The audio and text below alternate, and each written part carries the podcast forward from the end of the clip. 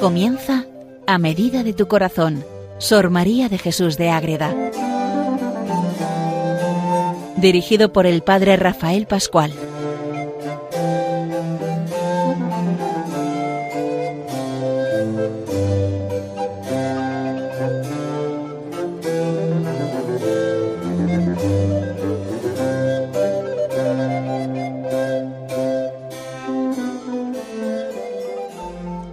Un saludo para todos los oyentes de Radio María que siguen a Sor María de Jesús de Ágreda en este programa dedicado a ella a medida de tu corazón. Ahí la vamos conociendo, muchos ya la conocen, pero igual alguno empieza a seguir este programa, pues que sepan que Sor María de Jesús de Ágreda es una monja concepcionista franciscana. Vive en el siglo XVII en Ágreda, que es un pueblo de Soria, donde ella tiene su vida familiar, donde su familia funda ese convento, monasterio grande en su casa, y luego ella misma es la que funda el nuevo monasterio, donde desarrolla toda su vida espiritual potente y donde entrega su alma a Dios, y ahí está su resto, su cuerpo incorrupto, en una capilla lateral, a los pies de, en una lateral, y podemos ir allí, rezar de manera privada, acercarnos al Santísimo que está expuesto en la iglesia, a San Francisco, a San Miguel, esa unión con la familia franciscana que ella tanto vive como concepcionista franciscana en el siglo XVII, donde escribe tantas obras, el jardín espiritual, las calas, las escalas para subir al cielo, las cartas con Felipe IV, y sobre todo la mística ciudad de Dios, que es lo que estamos viendo en estos últimos programas. La mística ciudad de Dios es la vida de la Virgen María revelada de manera privada a Sor María que ella pone por escrito y tenemos la suerte de conservar los autógrafos para decir esto está escrito del puño letra de Sor María de Jesús de Ágreda y nos mete de verdad en la vida y en práctica de la vida de la Virgen María en nuestra propia existencia. Vamos a entrar hoy en el capítulo quinto del libro segundo de la primera parte. La primera parte es toda la infancia y todo el desarrollo de la Virgen hasta que llega ya la encarnación. En este capítulo 5 vamos a ver una presentación general de las virtudes en la Virgen. Como siempre digo, el título en Sor María de Jesús de Agreda es un resumen muy bueno, muy completo de lo que va a contar luego en los siguientes folios. Capítulo 5. Del grado perfectísimo de las virtudes de María Santísima en general y cómo las iba ejecutando. Ahí estamos. Vamos a empezar a, entrar en este capítulo. Les habla desde el convento de Logroño el padre Rafael Pascual Carmelita Descalzo. Grado perfectísimo de las virtudes de María en general y cómo las ejecuta. ¿Por qué en general? Porque habla de las virtudes y explica las, las dos tipos de virtudes y cómo María busca lo más perfecto porque luego los siguientes capítulos van a ser preciosos. Va a desgranar la vida de virtud en cada virtud, la fe, la esperanza, la caridad, la fortaleza, la templanza, así veremos todo. Tenemos tiempo, esto es para gozar, para saborear, para estar siempre entrando en ese amor verdadero de nuestra Madre Santísima, viendo cómo ella vivía las virtudes y cómo potenciaba esa vida espiritual y cómo de verdad entramos en el corazón de la Madre cuando nos dejamos llevar por ella y por escritos como este de Sor María de Jesús de Ágreda. Lo primero de todo hay que partir de la definición de la virtud, para luego ver cómo María busca lo más perfecto y los distintos tipos de virtudes que hay en la vida espiritual para que sea más fácil entender todo lo que viene después hay una parte pues muy teológica que vamos a, pasar por encima y nos vamos a entrar en la cosa más práctica. Pero hay que empezar, también hay que tener conocimientos teológicos fundamentales de vida espiritual para saber de qué estamos hablando y qué tenemos entre manos. Entonces, lo primero que hace Sor María, unida a la Virgen Inmaculada, es definir la virtud. ¿Qué es la virtud? Cuando uno estudia teología, en moral, en espiritualidad, vamos a ver, hay que trabajar las virtudes. ¿Qué son las virtudes? Es la virtud un hábito que adorna y ennoblece la potencia racional de la criatura y la inclina a la buena operación. Es un hábito, no es un hábito religioso, sino es, de vestir, no es un hábito, una actitud que adorna y ennoblece. Las dos cosas son importantes. El sentido racional de la criatura y la inclina a toda buena operación. La virtud lo que hace es dar belleza y dar nobleza a la potencia con que la razón de la criatura se pone ahí y la inclina a operar a buen acto, a hacer todo bien. Eso es lo importante, eso lo decir, la virtud ayuda a obrar bien.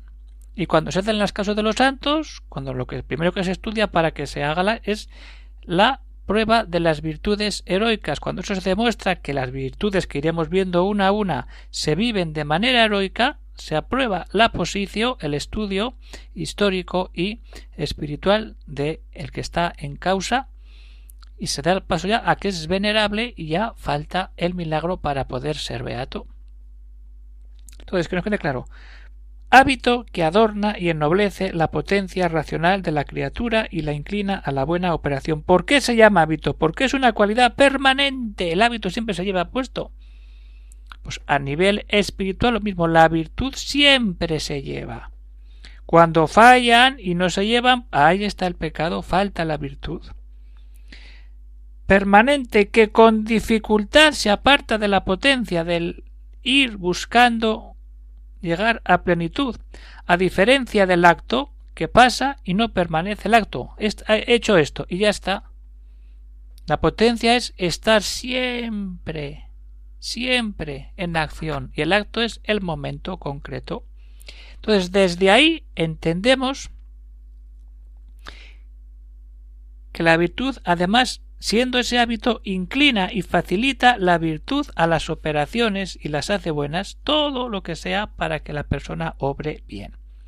Entonces María fue adornada desde el primer instante de su vida con los hábitos de todas las virtudes en grado eminentísimo. Ojo, aquí claro, desde el primer momento de su vida tiene todo en ella y continuamente fueron aumentando con nueva gracia todas esas virtudes en ella. María recibe todo como madre que va a ser de Dios. Y entonces desde ahí empieza a vivir todo de otra manera muy distinta. Pero ¿qué pasa? Que María Santísima lo vive todo de otro modo, busca siempre lo más perfecto como todos debemos hacer, pero María en grado sumo porque es la Madre de Dios. Y aunque las potencias de esta señora y princesa soberana no estaban desordenadas, ni tuvieron repugnancia que vencer, como los demás, como lo tenemos los demás hijos de Adán, por nuestra condición de pecadores, ella está concebida sin pecado original. ¿Qué pasa? Los hábitos virtuosos la inclinan a lo mejor y más perfecto, santo y loable. Tiene más facilidad, pero ojo, es criatura, y como criatura está sujeta a sentir pena y a inclinarse al descanso lícito y dejar de hacer algunas cosas. Es humana, no es Dios. Y sufre y se cansa. Anda que no sufriría viendo a nuestro Señor en la cruz y cansándose yendo a Egipto y volviendo y trabajando en casa y cuidando al niño. Y ahí está. Y para vencer esta natural inclinación y apetito, le ayudaron los hábitos perfectísimos de las virtudes que ella tenía por puro don de Dios, por ser la madre de Dios.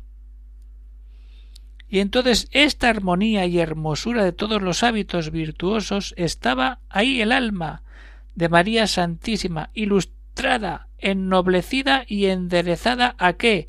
Al bien y al último fin de la criatura. ¿Cuál es? Eso es estar totalmente en Dios. Todo estaba en María Purísima como en su propio centro y esfera. Es eso lo que tenemos que entrar decir. María estaba en Dios y toda puesta en Dios, viviendo las virtudes de esa manera plena, rechazando todo eso que no viene de Dios. Y desde ahí su vida cambia, va creciendo físicamente y espiritualmente y luego será.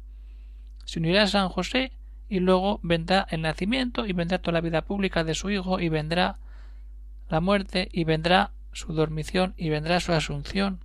Todo eso es lo que veremos a lo largo de la mística ciudad de Dios. Ya la, la estamos recordando como niña que empieza a vivir en el templo.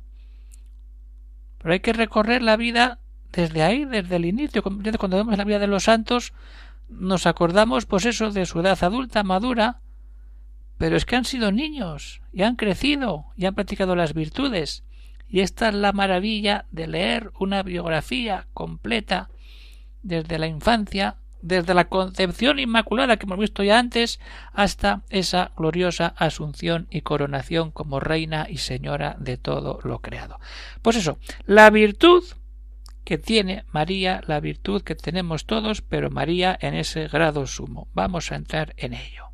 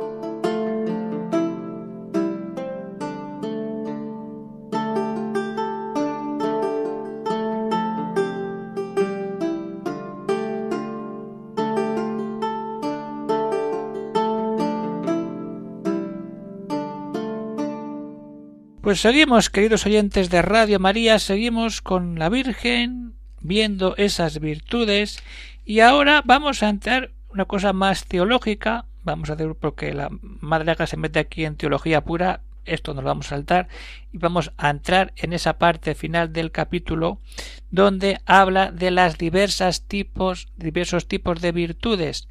Las virtudes infusas que recibimos por gracia, por puro don de Dios, son de dos tipos las que se llaman teologales y las que se llaman morales. ¿Por qué unas teologales y otras morales? Vamos a ir poco a poco y viendo cuáles son las teologales y cuáles son las morales y todos tenemos que practicar y ejercer y potenciar vivir en plenitud estas virtudes que la Virgen vive ella misma. ¿Qué pasa? Que las que tienen a Dios por objeto inmediato se llaman teologales. Si son teologales, tienen el centro en Dios. ¿Y cuáles pueden ser? Pues las más famosas, las más potentes y donde se estructura la vida espiritual de cada persona. Son la fe, la esperanza y la caridad. Luego están las otras virtudes que tienen por objeto próximo algún medio o bien honesto, que se llaman las virtudes morales, que pertenecen a las costumbres, de cómo actúo, pero la otra es cómo vivo en Dios, y ahora es cómo actúo, cómo me muevo. Y aunque son muchas, se reducen a cuatro cabezas. Esas cuatro cabezas, ¿cuáles son? Por eso se llaman las cardinales o morales. Y desde ahí vemos son cuáles son esas otras virtudes que tenemos en la Virgen y en todos nosotros como bautizados. Son prudencia, justicia, fortaleza y templanza. Y de todas estas virtudes, ya lo explica muy bien, lo dice, y sus especies hablaré adelante en particular lo que pudiere para declarar cómo todas y cada una estuvieron en las potencias de la soberana reina. Aquí nos avisa lo que ya hemos dicho al inicio con el título. Lo habla de manera general y luego va a ir una por una dedicándole un capítulo a cada una de estas seis virtudes, las, siete, perdón, las tres teologales y las cuatro cardinales. Y desde ahí, ¿qué nos puede decir Madre Agrada más en torno a estas virtudes de manera general. Pues vamos a ver qué nos dice y que sirve a la vez de conclusión de este capítulo y de esta introducción general a las virtudes en la Virgen y en cada cristiano. Ahora solo advierto que ninguna le faltó en grado perfectísimo, y con ellas tuvo todos los dones del Espíritu Santo y los frutos y bienaventuranzas, ¿Por qué? Porque luego, después de que explica las virtudes, se va a meter en el Espíritu Santo y los dones del Espíritu Santo en la Virgen María. Así que tenemos camino para largo. Y ningún género de gracia ni beneficio necesario para la perfección hermosísima de su alma y potencias dejó de infundirle Dios desde el primer instante de su concepción. Siempre Dios ha actuado ahí por eso es concebida sin pecado original. Esa actuación de Dios así en la voluntad como en el entendimiento, lo que quiere como lo que razona, donde tuvo los hábitos y especies de las ciencias. Y para decirlo todo de una vez, todo lo bueno que pudo darle el Altísimo como a madre de su Hijo, siendo ella pura criatura, sin ser Dios, ojo, siendo criatura humana, pero pura, todo se lo dio en supremo y eminentísimo grado. ¿Cómo no se lo iba a dar el Padre de la Gloria a la que iba a ser la madre de su Hijo, el Hijo eterno, el Hijo de Dios, nuestro Señor? Ese grado eminentísimo se lo da Dios por todos esos privilegios de ser la Madre de Dios y sobre todo eso crecieron todas sus virtudes y aumentan y así las engendró y adquirió con los intentísimos actos que hacía mereciendo toda esa carrera espiritual que nosotros también estamos llamados a hacer y a potenciar y a vivir de verdad en nuestra vida de creyentes y católicos practicantes. A ver qué practicamos. Las virtudes. No basta con ir a misa, con rezar el rosario, unirnos a María, es unirnos de verdad al amor de Dios y potenciar y trabajar la fe, la esperanza, la caridad, virtudes teologales. Y luego, ¿cuáles tenemos? Las virtudes cardinales, prudencia, justicia, fortaleza y templanza. Todo eso a vivirlo ¿Cómo debemos, sabiendo que María lo tuvo en grado sumo, sabiendo que la virtud es un hábito que nos adorna, ennoblece, todo aquello para que nuestra vida se oriente a hacer lo mejor posible en nuestro día a día.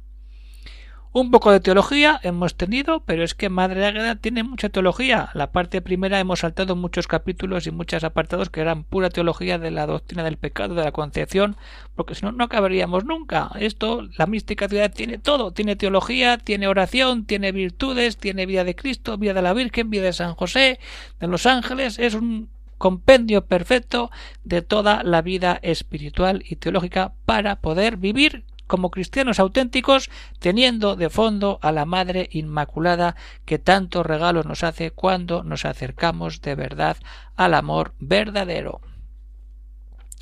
Pues hasta aquí llegamos por hoy. Se acaba este programa esta presentación general de las virtudes. Si alguno tiene alguna cuestión, algún comentario, alguna duda, pues puede escribir. ¿A dónde? Al siguiente correo electrónico agreda arroba radiomaria.es y ahí pues lo que se quiera pues se cuestiona y se pregunta y con tiempo y calma se van respondiendo los correos que siguen llegando de muchos lugares del mundo que da muestra que hay muchos interesados en la causa, en la vida, en la obra de Sor María de Jesús de Ágreda. Pues hay que seguir rezando a la Virgen, acercándonos a Sor María y abriendo nuestra alma a Dios para crecer en la virtud y recibir todo lo que Dios nos da y también su bendición. Que Dios bendiga a todos los oyentes de Radio María y a sus familias y amigos para que estemos siempre unidos en Jesús, en José y en María para buscar lo mejor, la unión plena en Dios que nos da todo.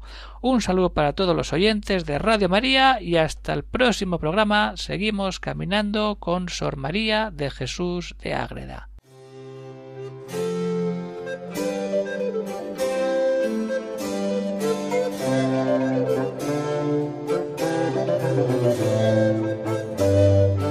Han escuchado en Radio María A Medida de tu Corazón, Sor María de Jesús de Ágreda,